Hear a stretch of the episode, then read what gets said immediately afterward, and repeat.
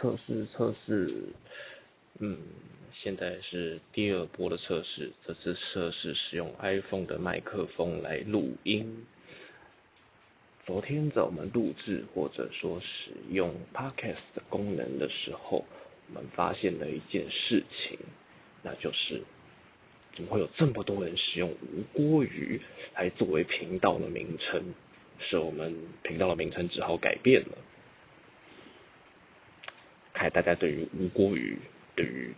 台湾雕，还有对于刁民的这个身份认同相当的高，大家都很喜欢当吴郭鱼。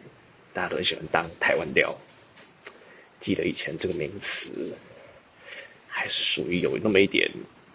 贬义的，现在大家都用这个名词用的非常的开心，所以我要找自己的 podcast 频道的时候相当的困扰，